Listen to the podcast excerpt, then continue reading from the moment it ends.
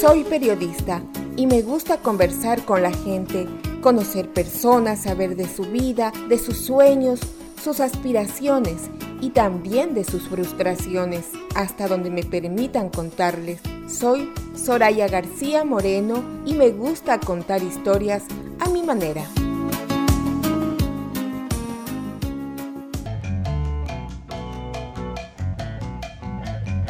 Un 28 de mayo del 2019, cuando el verano abrigaba este hermoso país, Eddie Leonel Montalbán Carrión, de nacionalidad ecuatoriana, llega a Toronto, Canadá, en misión diplomática para desempeñar funciones en el Consulado del Ecuador en Toronto.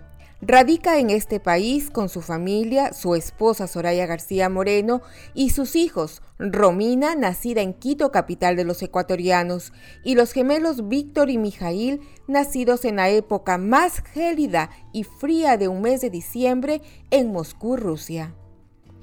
Eddie Montalbán Carrión, hijo de Delia Carrión y Víctor Montalbán, Realiza sus estudios universitarios en la Federación de Rusia, Universidad Estatal de San Petersburgo, obteniendo el título de economista en Relaciones Económicas Internacionales y magíster en Ciencias Económicas. Regresó al Ecuador en la presidencia del arquitecto Sixto Durán Ballén. Realizó estudios en la Universidad Andina Simón Bolívar, obteniendo el título de magíster en Derecho Económico. Fue profesor universitario en la Universidad Nacional de Loja. En el 2004, a través de un concurso público, ingresa a la Academia Diplomática del Ecuador. Una vez aprobada, empieza su trabajo en la Cancillería ecuatoriana. En el año 2008 regresa a Rusia, ya no como estudiante, sino como funcionario diplomático en la Embajada del Ecuador en ese país. Entre sus principales investigaciones están la importancia del sector petrolero en la economía ecuatoriana, el Fondo Monetario Internacional como instrumento de la globalización hegemónica, el rol del multilateralismo dentro del actual orden mundial, la sociedad civil, actor y motor del desarrollo local y global, las relaciones internacionales y la globalización de las inequidades a escala planetaria, y el poemario Sonetos a la luz de la luna, primer tomo. A Eddie Montalbán le gusta hacer deporte, leer, ver documentales, las buenas películas y compartir con sus hijos.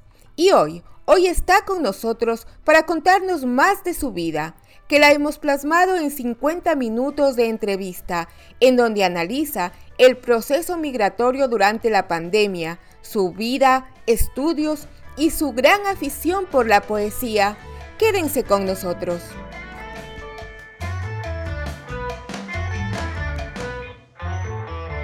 Bienvenido, Eddie Lionel. Es un gusto tenerte de nuevo con nosotros para que nos cuentes en toda esta aventura de tu carrera, de tu vida, cómo vamos superando los obstáculos y vamos avisorando eh, mejores encuentros para el Ecuador, mejores encuentros para Latinoamérica. Bienvenido, Eddie Lionel, a entrevistas a mi manera.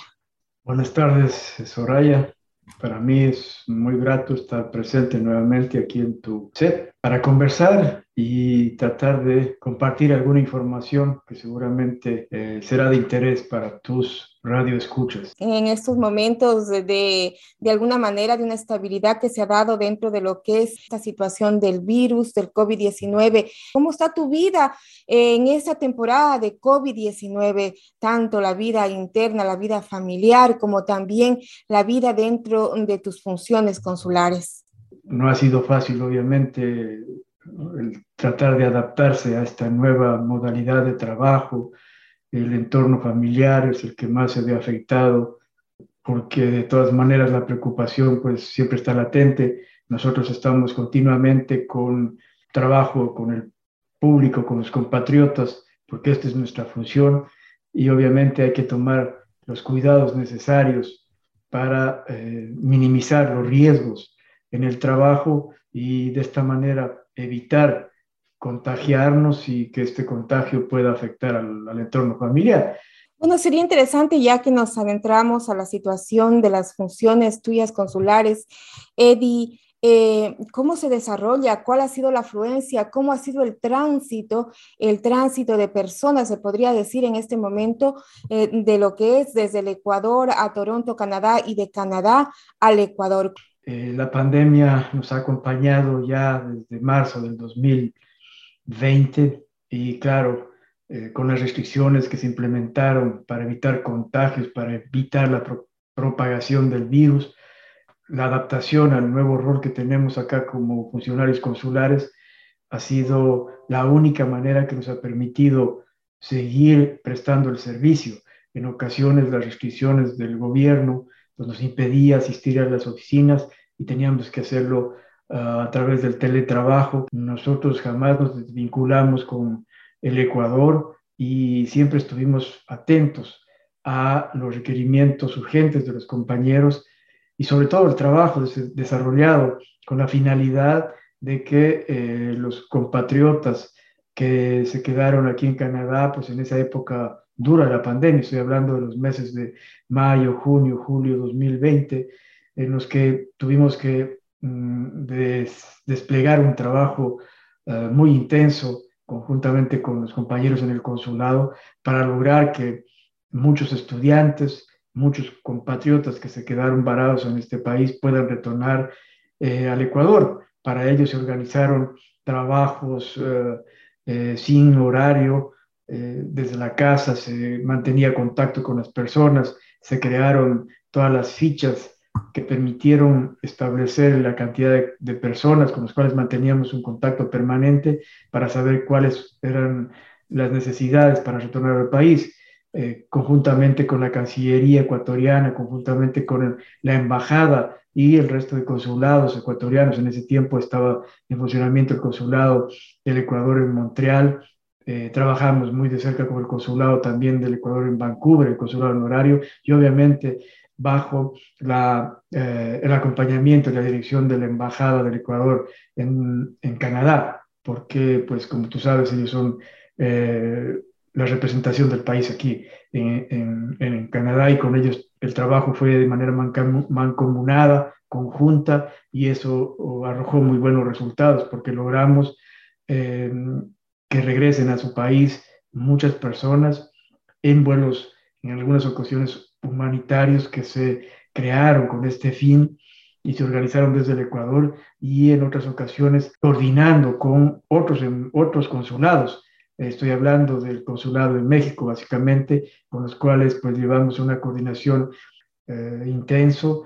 Actualmente seguimos atendiendo al público. Si bien el control de la pandemia, del virus, se ha logrado de manera exitosa aquí en Canadá, seguimos todavía manteniendo las medidas de bioseguridad para organizar la atención al público y evitar contagios. Los turnos están completos eh, y siempre tenemos en consideración las urgencias que hay.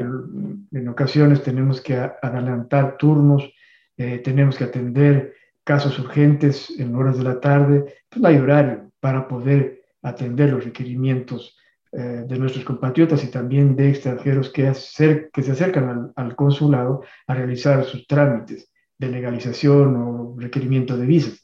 La, la movilidad continúa. En este momento, pues el Ecuador está dando mm, muy buenas muestras del control de la pandemia.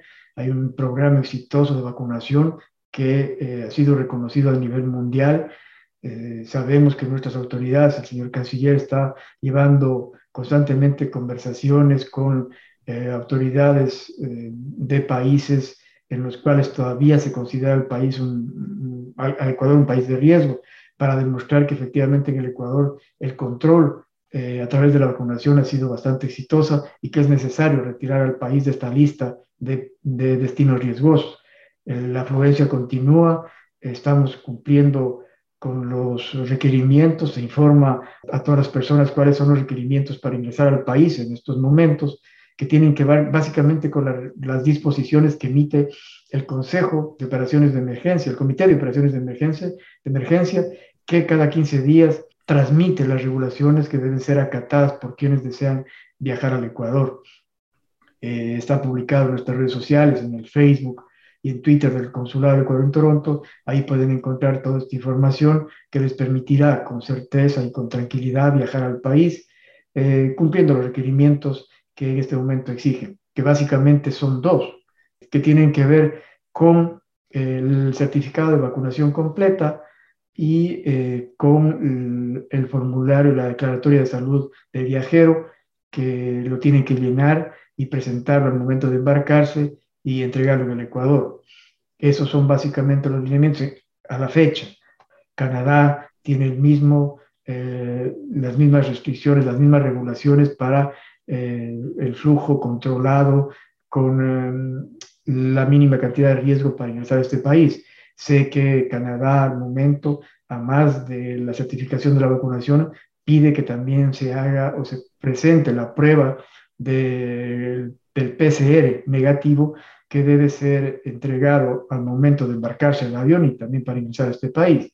Ya las cuarentenas no se realizan porque ya vienen vacunados y además una prueba de antígenos de del PCR, perdón, que eh, da la completa tranquilidad aquí al, al, ingresar a, a Canadá dejar definido bien cuáles son los dos, los dos argumentos que maneja el Ecuador para su paso de los ecuatorianos que quieren retornar al Ecuador o ecuatorianos que quieren retornar a Canadá y cuáles son los dos requisitos fundamentales que a la par lo pone Canadá, porque me imagino que es un trabajo que lo hacen de forma mancomunada y junta para que justo coincida lo que Ecuador eh, define como requisito y lo que Canadá también define como requisito.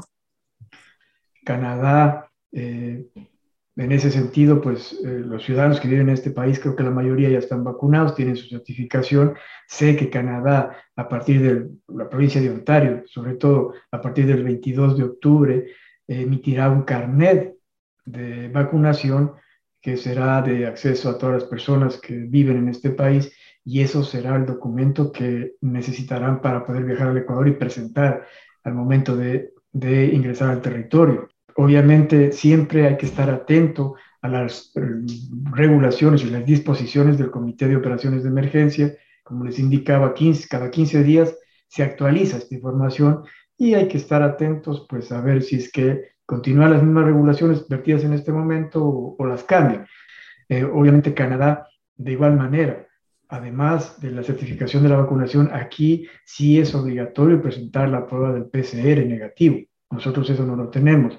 Esa eh, presentación de la prueba del PCR en el caso del Ecuador es solamente en el caso de que la persona no esté vacunada completamente o que la segunda dosis haya sido colocada en los 14 días previos al viaje al Ecuador o cuando su destino no es Quito ni Guayaquil, sino es Galápagos.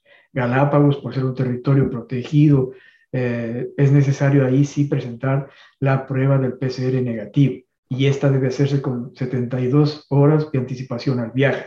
En ocasiones, cuando las personas no van directamente a Galápagos, sino que lo por Quito, Guayaquil y, se quedan mm, algún tiempo en el Ecuador continental, allá en el Ecuador ellos deben hacerse obligatoriamente la prueba del PCR para poder ingresar a las islas Galápagos, al archipiélago de Galápagos. La declaratoria de salud viajero, que es una eh, un requerimiento del Ministerio de Salud del Ecuador obligatorio.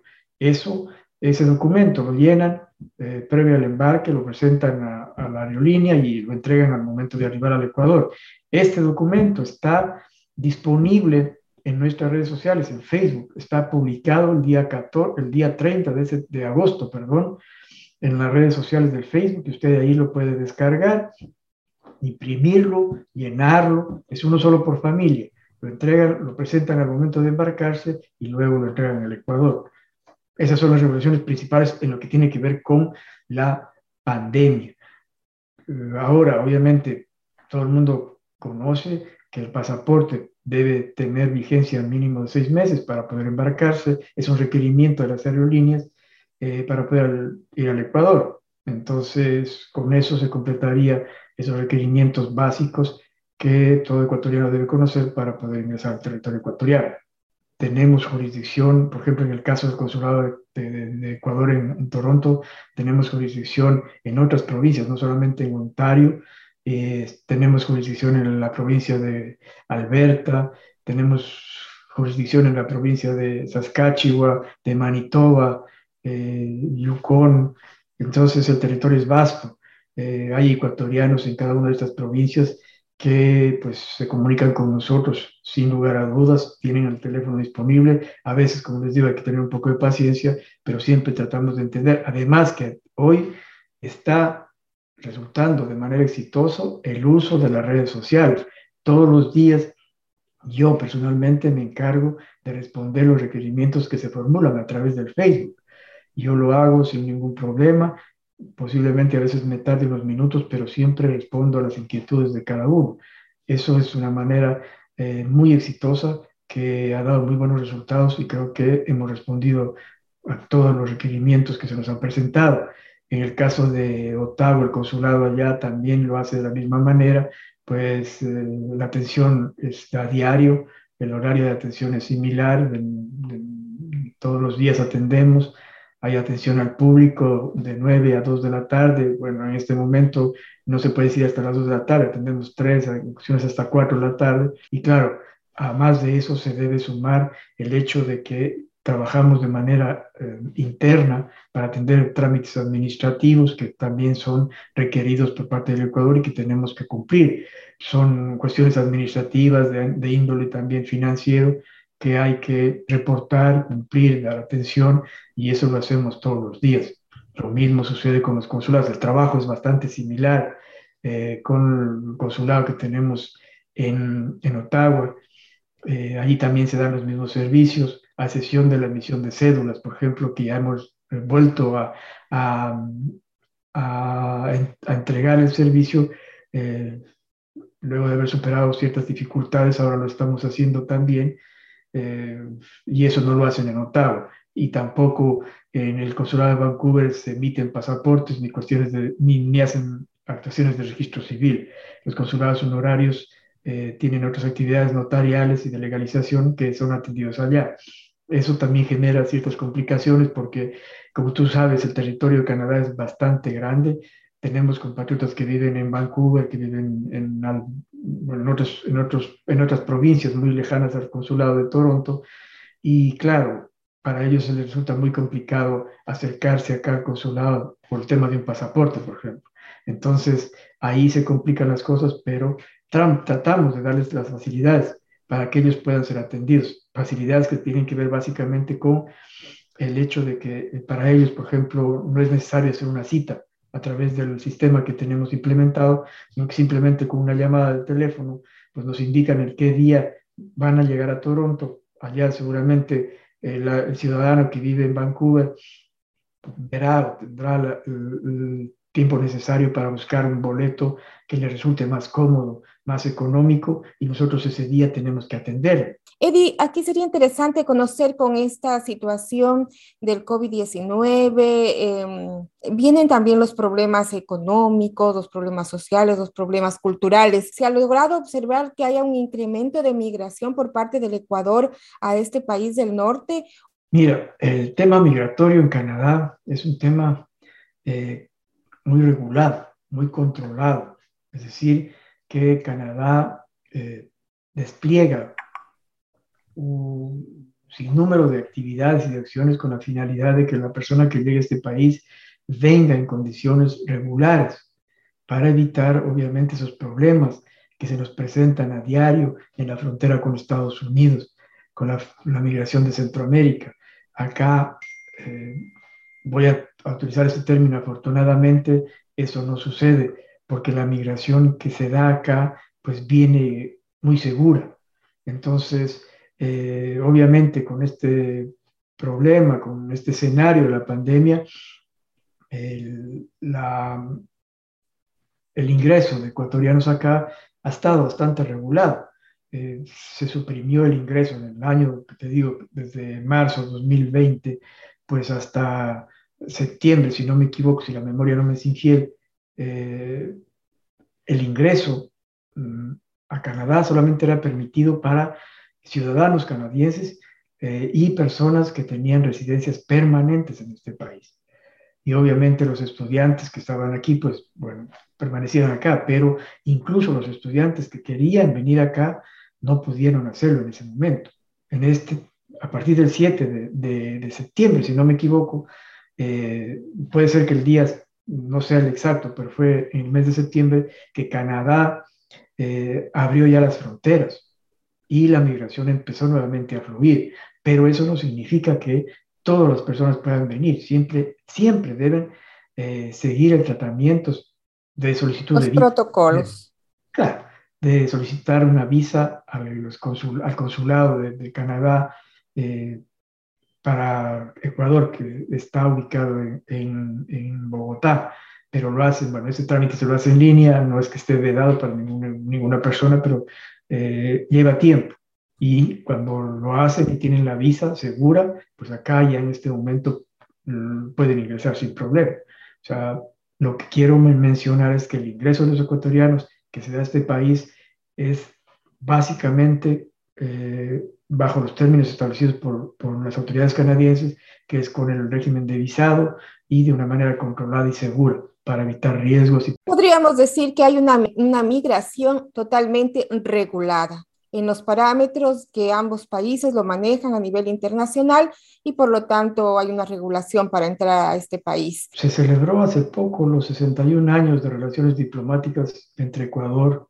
y Canadá, un evento obviamente que da una clara señal de las excelentes relaciones de amistad y de cooperación que se mantiene con este país. Eh, y eso básicamente eh, demuestra que eh, la cooperación une a los pueblos, que las relaciones entre estos dos países son en este momento mm, muy satisfactorias y que han dejado resultados muy positivos. En el manejo de la pandemia estuvo presente Canadá con su apoyo y obviamente pues eso, eso significa que las relaciones eh, son excelentes excelentes y, y, nos manejamos en ese ámbito. Y además que también eh, están las direcciones de las redes, de las plataformas, en donde siempre están atendiendo. Y ustedes también pueden localizarlos ingresando al Facebook del Consulado del Ecuador en Toronto o eh, simplemente digitando en el Internet una dirección que en este momento pues se las puedo dar, que es https dos puntos slash slash consulado, guion medio del, guion medio Ecuador, guion medio en, guion medio Toronto, punto, reservio.com, slash. Ahí ustedes van a ingresar de manera automática al, al sistema de citas para que ustedes puedan escoger el trámite que vayan a desarrollar, o que quieran eh, hacer en el consulado y el día y la hora que están disponibles para que ustedes se acerquen al consulado a realizar el trámite. Muchas gracias, Eddie. Yo creo que con esa información estamos más que seguros de, de, cómo, cómo acercarnos al consulado y cómo tener esa familiaridad para poder hacer los trámites, sentirnos que estamos en casa y que estamos para ayudarnos. Pero tú lo has dicho, son tres años de trabajo en el consulado del Ecuador en Toronto, Canadá, pero también sé que está cerca de cumplir los 17 años de carrera, de carrera diplomática. Cuéntanos un poco, Eddie, son 17 años de carrera, pero yo sí quisiera saber quién es Eddie Leonel Montalbán Carrión. Yo estoy en este rato con una tacita de café, una tacita de café lojano y ecuatoriano. Sé que eres de la provincia de Loja. Cuéntanos ¿Cómo es tu vida? ¿Cómo se desarrolla tu vida? ¿Dónde naciste? ¿Quiénes son tus padres? ¿Cómo te has ido forjando en esta pasión que se nota es la diplomacia y tu carrera en adelante? Bueno, ya cumplimos 17 años. No es que estoy por cumplir. Cumplimos 17 años este 4 de octubre, hace poco tiempo. Fue una, una fecha eh, de grata recordación para toda la promoción, eh, para todos mis compañeros. Recordar cuando ingresamos al servicio exterior, a la Academia Diplomática, en la cual estuvimos dos años eh, estudiando de una manera eh, bastante sacrificada porque el tiempo pues era muy corto para abarcar tantos temas, pero bueno, en fin, eh, un tiempo en que nos permitió conocer de lleno el servicio exterior, eh, fue, fueron dos años maravillosos que, dieron que abrieron el camino a nuestro trabajo. Eh, eso nos ayudó a cimentar las bases eh, de nuestro trabajo, de, nuestro, de nuestra carrera, tanto en lo teórico como en lo práctico. Si retrocedemos un poco al inicio de la academia, de la academia diplomática, estamos hablando hace 17 años, en el gobierno de, Lucio Gutiérrez, eh, precisamente en ese tiempo, cómo estaba la Cancillería. Cuéntanos un poco de esa época de inicio, cómo fue eh, ese, ese transitar, esa manera de actuar para lograr encontrar un cupo o lograr ubicarse un cupo en la Academia Diplomática, porque me imagino que debieron de ser varios y, cientos o tal vez miles de personas que aspiraban llegar a, a ese grupo de seleccionado de intelectuales, de estudiosos, de gente joven que aspiraba a la, a la carrera diplomática. Sí, has traído a la memoria algo que, bueno, no, no, no, no, lo tenía olvidado, pero este, tratar de recordar todo eso pues me llena de mucha satisfacción. Eh, efectivamente, era el tiempo de Lucio Gutiérrez cuando eh, se hizo la convocatoria a nivel nacional a través de un concurso público para ingresar al servicio exterior.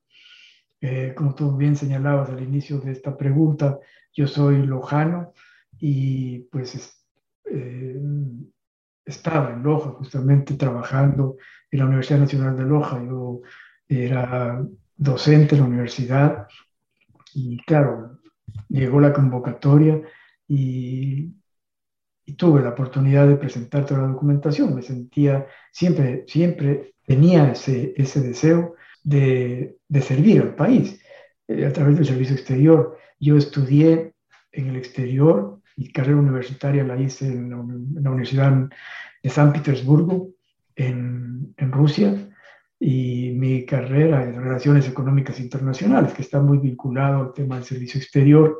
Eh, obviamente yo estudié cuando terminó la Unión Soviética.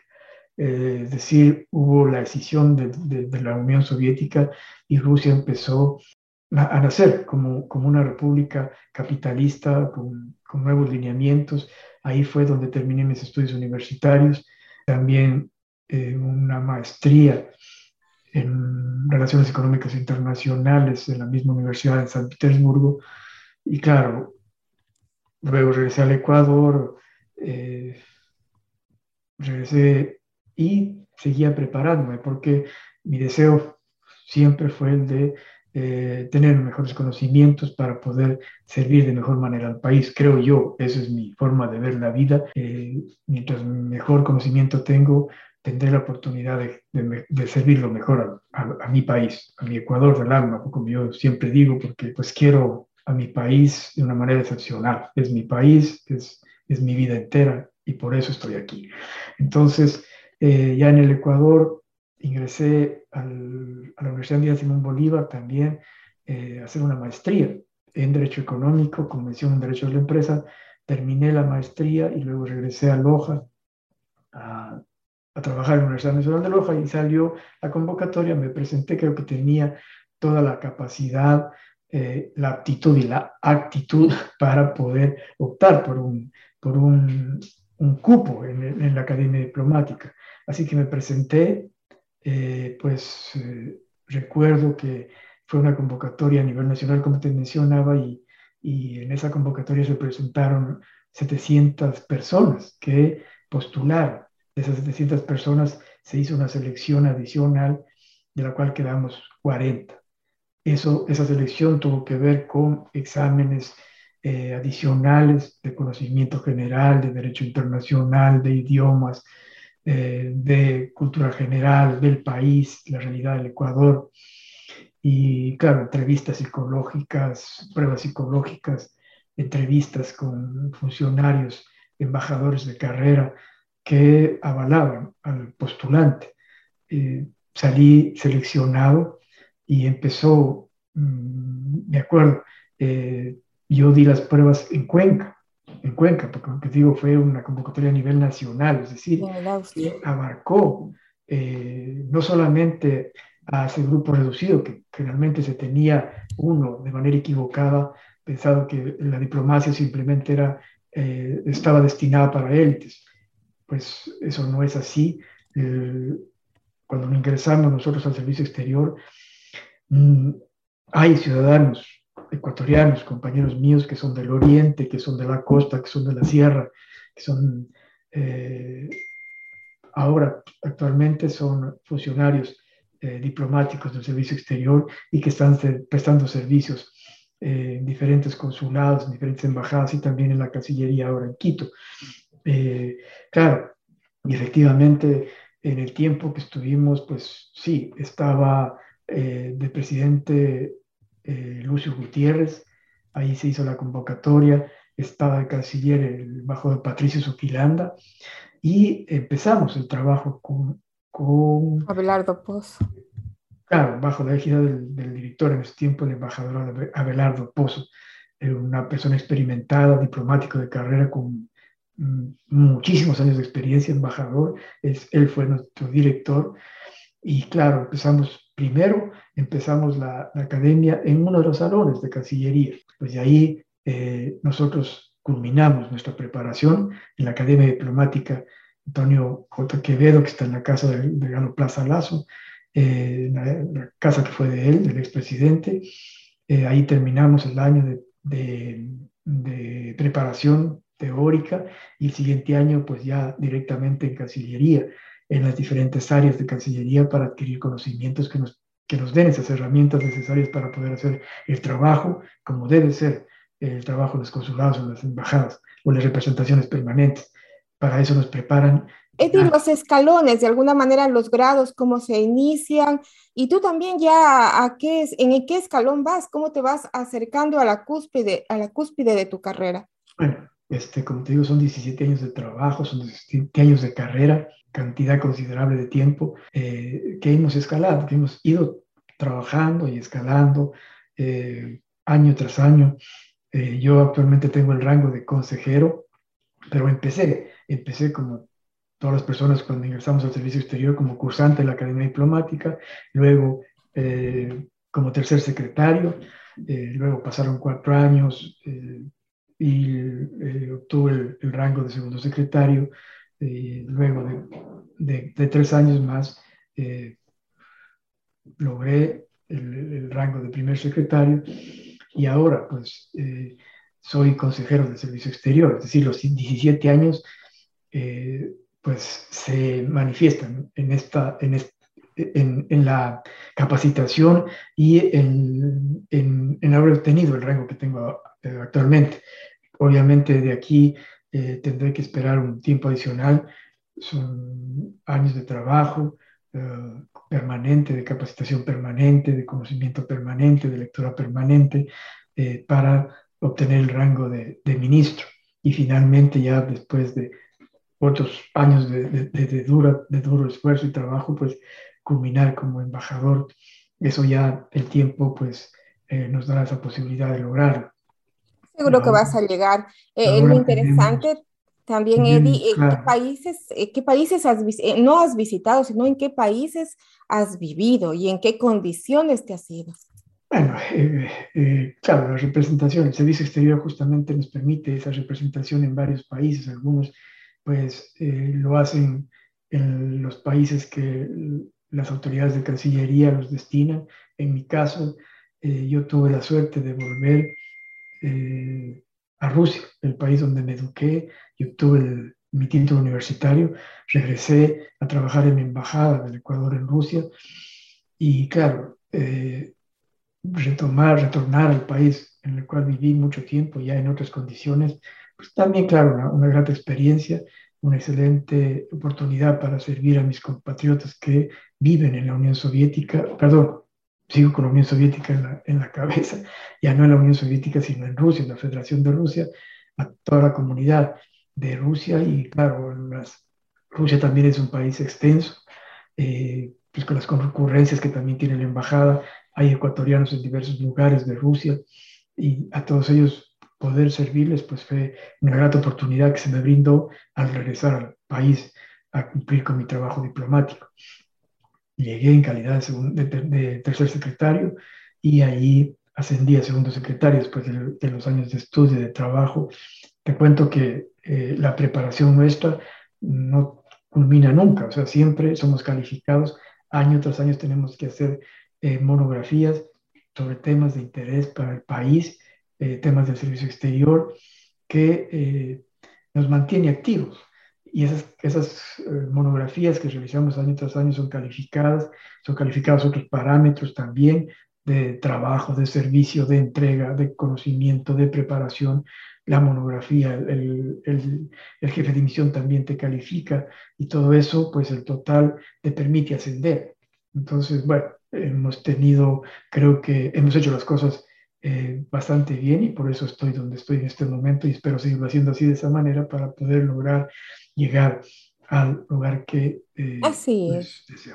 Lo importante es avanzar. Los gratos recuerdos que tienes de Rusia, tanto dentro de lo que fue tu estudio como en el momento en que fuiste representante del país en, eh, en, en Rusia. ¿Cuáles son los momentos que más recuerdas o, o qué es lo que te llama la atención de Rusia? Bueno, el cambio, la pregunta también sí trae a la memoria muchos recuerdos.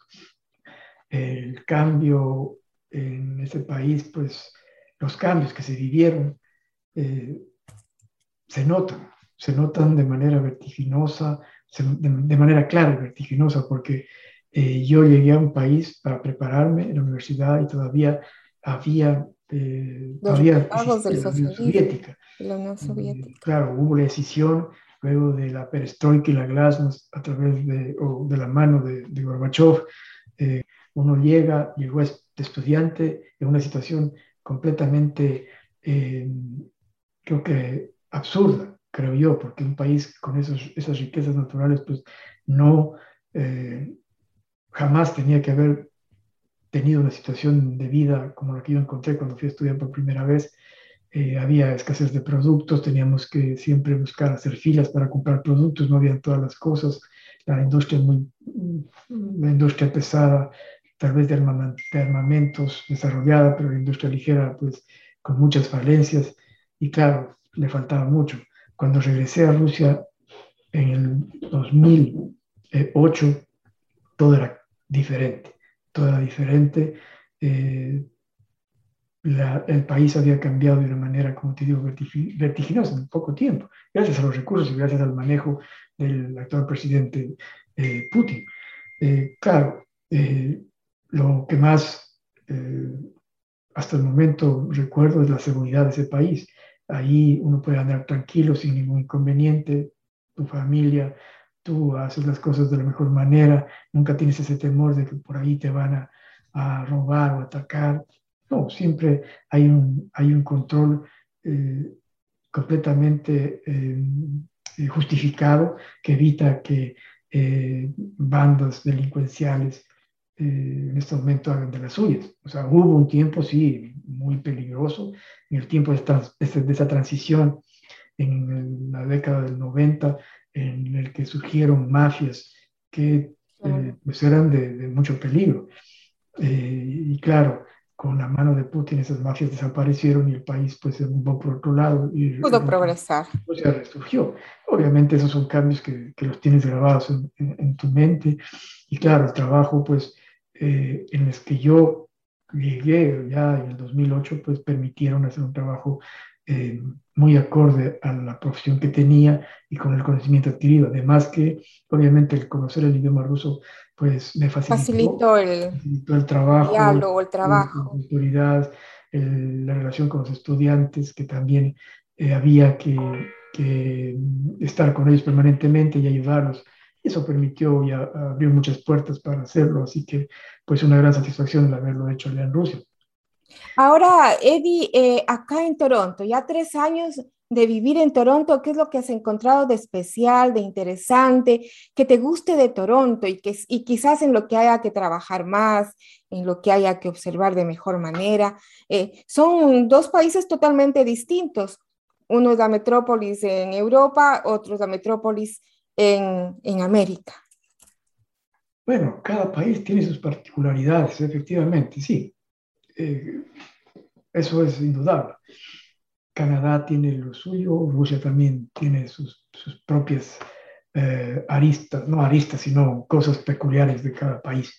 Pero claro, eh, una cosa que sí me llama mucho la atención acá es lo multicultural de este país. En Rusia tal vez tuve la, oportunidad de tener mucha relación con gente de otros lados. Como estudiante, pues Rusia siempre aceptó a estudiantes de la mayor parte del país del mundo, creo, sino de todos. Entonces siempre tenías esa vinculación con ellos. Y llegar acá fue algo bastante similar, pero obviamente aquí el respeto, la tolerancia, pues es, es, digna de aplaudir, porque Canadá en eso pues eh, eh, lo hace de una manera excepcional, extraordinaria. Y eso da la oportunidad para que las personas puedan desarrollar aquí su vida, su trabajo. Las condiciones de vida son eh, muy buenas.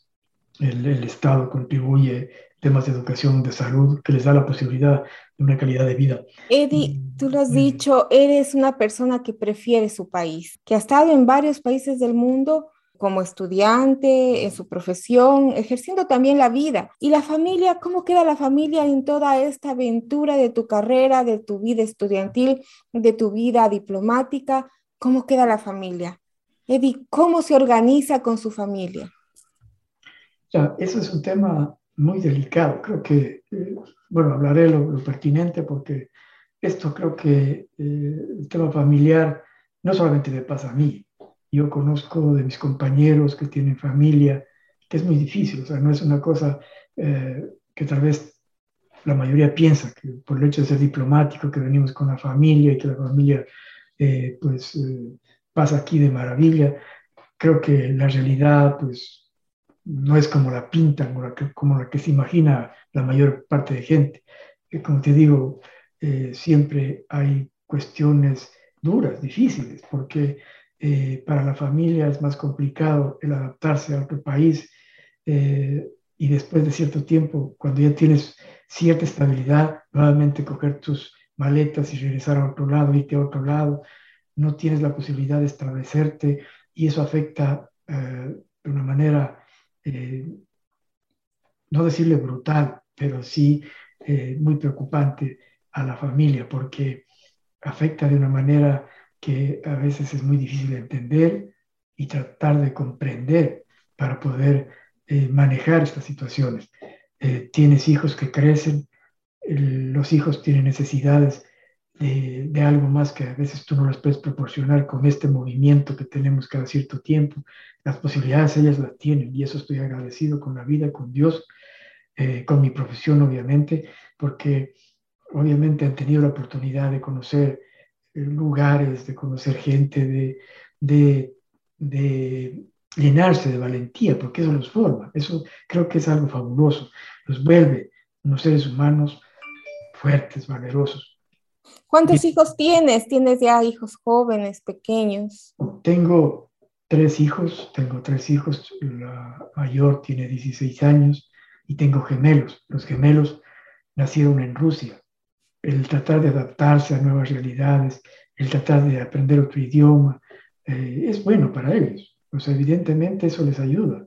En, el futuro sé que eso será una herramienta para ellos, será una, una posibilidad adicional que tengan en su vida para hacer mejor las cosas, pero también deben, debo decirlo, es muy difícil para ellos eh, en esa edad que tienen ir soportando esos cambios tan, tan bruscos. A veces eh, pues momentos faltan, tal vez para, para, estar ahí permanentemente con ellos y tratar de, de, guiarlos de mejor manera, pues se hace lo posible. Creo que eh, eso es lo, lo que, lo que me mueve siempre, eh, familia, tratar las cosas de familia, tratar de convencer, de conversar, perdón, y buscar una solución mejor. Siempre soy de la idea de eso, de conversar, porque con eso podemos lograr encontrar las soluciones a todo y buscar una mejor salida para cualquier situación que se presente. Obviamente aprovechando lo mejor que se puede en cada país que vaya y de esa manera darles lo mejor también que pueda. Fallo seguramente en algunos, soy humano, creo yo, no es una disculpa, pero creo que hago lo mejor posible para que mis hijos se desarrollen como seres humanos, como personas éticas, con valores, sobre todo como personas, como seres humanos, que es lo importante. Así es, la comunicación ante todo para poder tener una fluidez de pensamiento y de acciones conjuntas. Amigos oyentes, estamos con Eddie Leonel Montalbán Carrión. Él es diplomático de carrera, consejero del Servicio Exterior. En la actualidad cumple con funciones en el Consulado del Ecuador en Toronto, Canadá. Ya hemos visto sus funciones de trabajo, como también su carrera, sus estudios, parte de su familia. Pero también quiero contarles que él tiene en su vida una faceta muy interesante, la de la poesía, la de la literatura, la narrativa. ¿Te gustan las letras? ¿Te gusta escribir? ¿Te gusta la poesía? ¿Te gusta el arte de la literatura? ¿Cuándo nace esta idea de comenzar ya a plasmar esos sentimientos artísticos en las letras? Todo ser humano eh, tiene esa inclinación por la lectura, eh, le gusta soñar y crear. Eh, no soy la excepción, creo yo. Creo que al prepararme en Rusia, pues mucha gente se dedicaba a leer, a leer y a escribir. Era un momento en, el cual Rusia, al estar en esa transición, pues viajabas constantemente en los buses de un lado a otro, la gente lo que hace allá es leer y leer y leer, en el bus, en el metro, en todo lado lee. Entonces, claro, no es una cuestión de que se me pegó ese momento. Toda la vida eh, me acompañaron los libros. Mi padre, eh, Víctor, es un fue un profesor y, claro, desde ahí nace el amor por la lectura. Mi, padre me inculcó ese cariño a las letras, creo yo, a leer pues eh, en los últimos años, creería yo, eh, se, ha, se, ha, marcado con mayor eh, nitidez esa inclinación. En Rusia, cuando estaba estudiando, pues siempre hice mis borradores que, claro, me permitían soñar. Creo que mi vida ha sido eso, un, un sueño permanente, como decía, parafraseando a Miguel de Unamuno. Actualmente creo que esas manifestaciones de creación de poesía eh, han estado más latentes, más permanentes y creo que se ha dado unos buenos resultados, me parece. Eh, el, amor por la lectura se mantiene. Creo que aquí voy a también a parafrasear a un, señor embajador eh, que manifestaba que el trabajo diplomático es leer y escribir. Obviamente, es un complemento a lo que hacemos diariamente, pero todos los días tenemos que estar leyendo, enterándonos y escribiendo informes. Eso nos da cierta experticia. Facilidad en el manejo de las letras, creo yo, pero claro, el tema de la poesía es otra, es un momento adicional, es, un, es, otra arista de mi vida que, que, se está manifestando también con fuerza. Eh, y claro, me acompaña en el diario vivir, y creo que las creaciones que hago, pues me parece modestia aparte, tienen su agrado, tienen su impacto. Así que lo llevo, como digo, lo llevo dentro de mí y me ayuda a seguir caminando, a seguir soñando, a seguir viviendo y a seguir siendo un hombre feliz. en ocasiones, cualquier realidad que se presenta es propicia para crear y siempre eso te, te genera un impacto y sobre eso sobre ese tema, sobre esa realidad escribes. Los momentos propicios para la escritura. Tú me decías que en esos trayectos del bus, del tren, en, en Moscú, de, de, tu, de, tu, casa, de tu domicilio allá en Rusia, hasta la universidad. Acá también yo sé que no te gusta ir mucho al trabajo en tu vehículo, sino te gusta también los transportes urbanos. Esos son los momentos tal vez en donde te sacude una ola de inspiración o tratas de escribir algo. Cuéntanos esos momentos.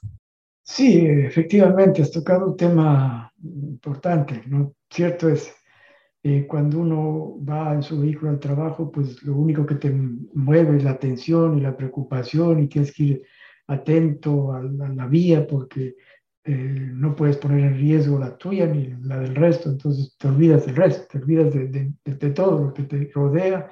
Obviamente vas pensando en cosas de tu trabajo, vas pensando en, las actividades diarias que tienes que cumplir y no te da el tiempo necesario para, para, para dedicarlo a la creación, eh, porque vas en ese momento tenso, pero claro, y cierto es, me gusta ir en el bus, me gusta ir en el metro, Eh, en ese tiempo de pandemia, pues eso se estuvo paralizado porque no había cómo salir. Pero claro, ahora estamos retomando eso y eh, me ha dado la oportunidad nuevamente de, de visualizar muchas cosas y de escribir eh, algunas letras que eh, dan clara muestra de mi sentimiento en el momento en el que vivo.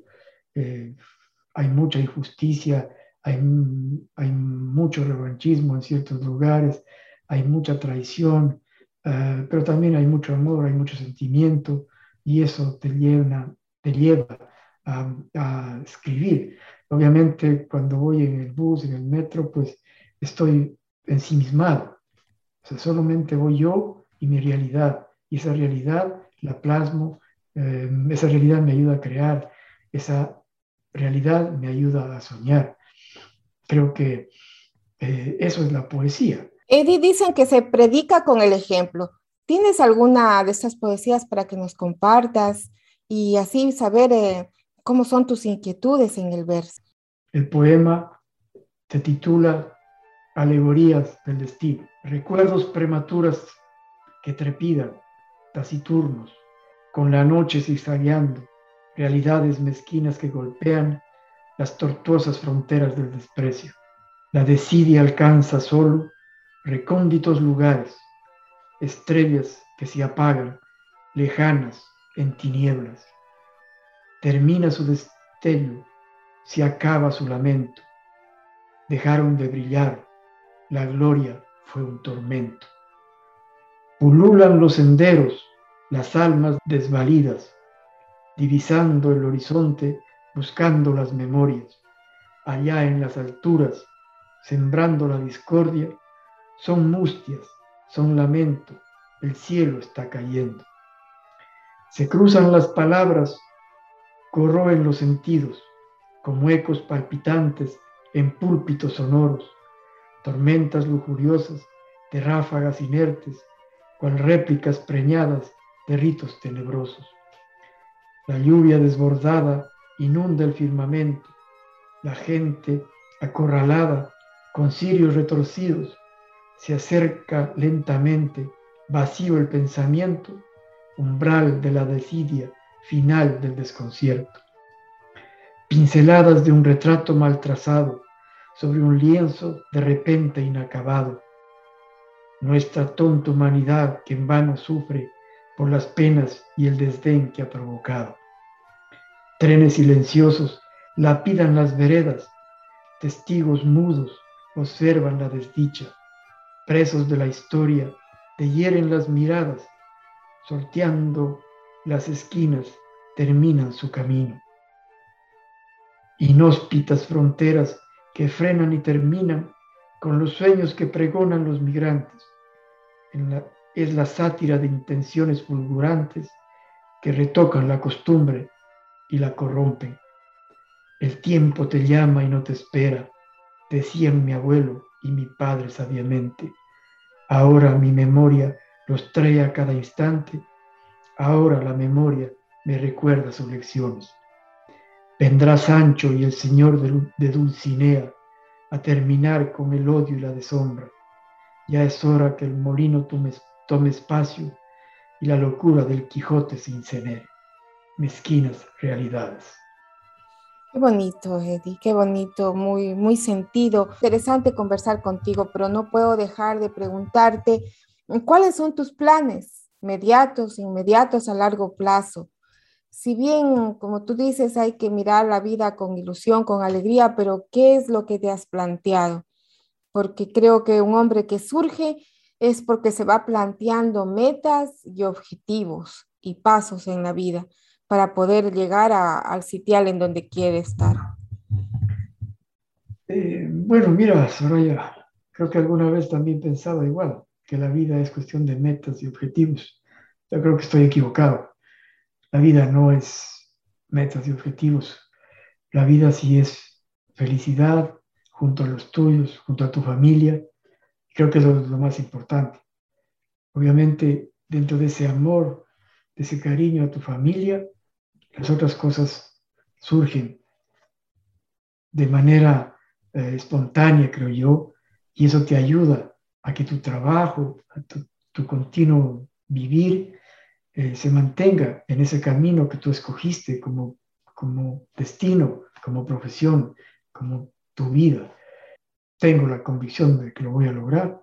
Eh, obviamente, siempre con el apoyo cercano de mi familia y sobre todo con el apoyo de Dios, que es quien me mueve y me mantiene vivo. Eddie, y tus palabras finales para culminar con esta interesante conversación.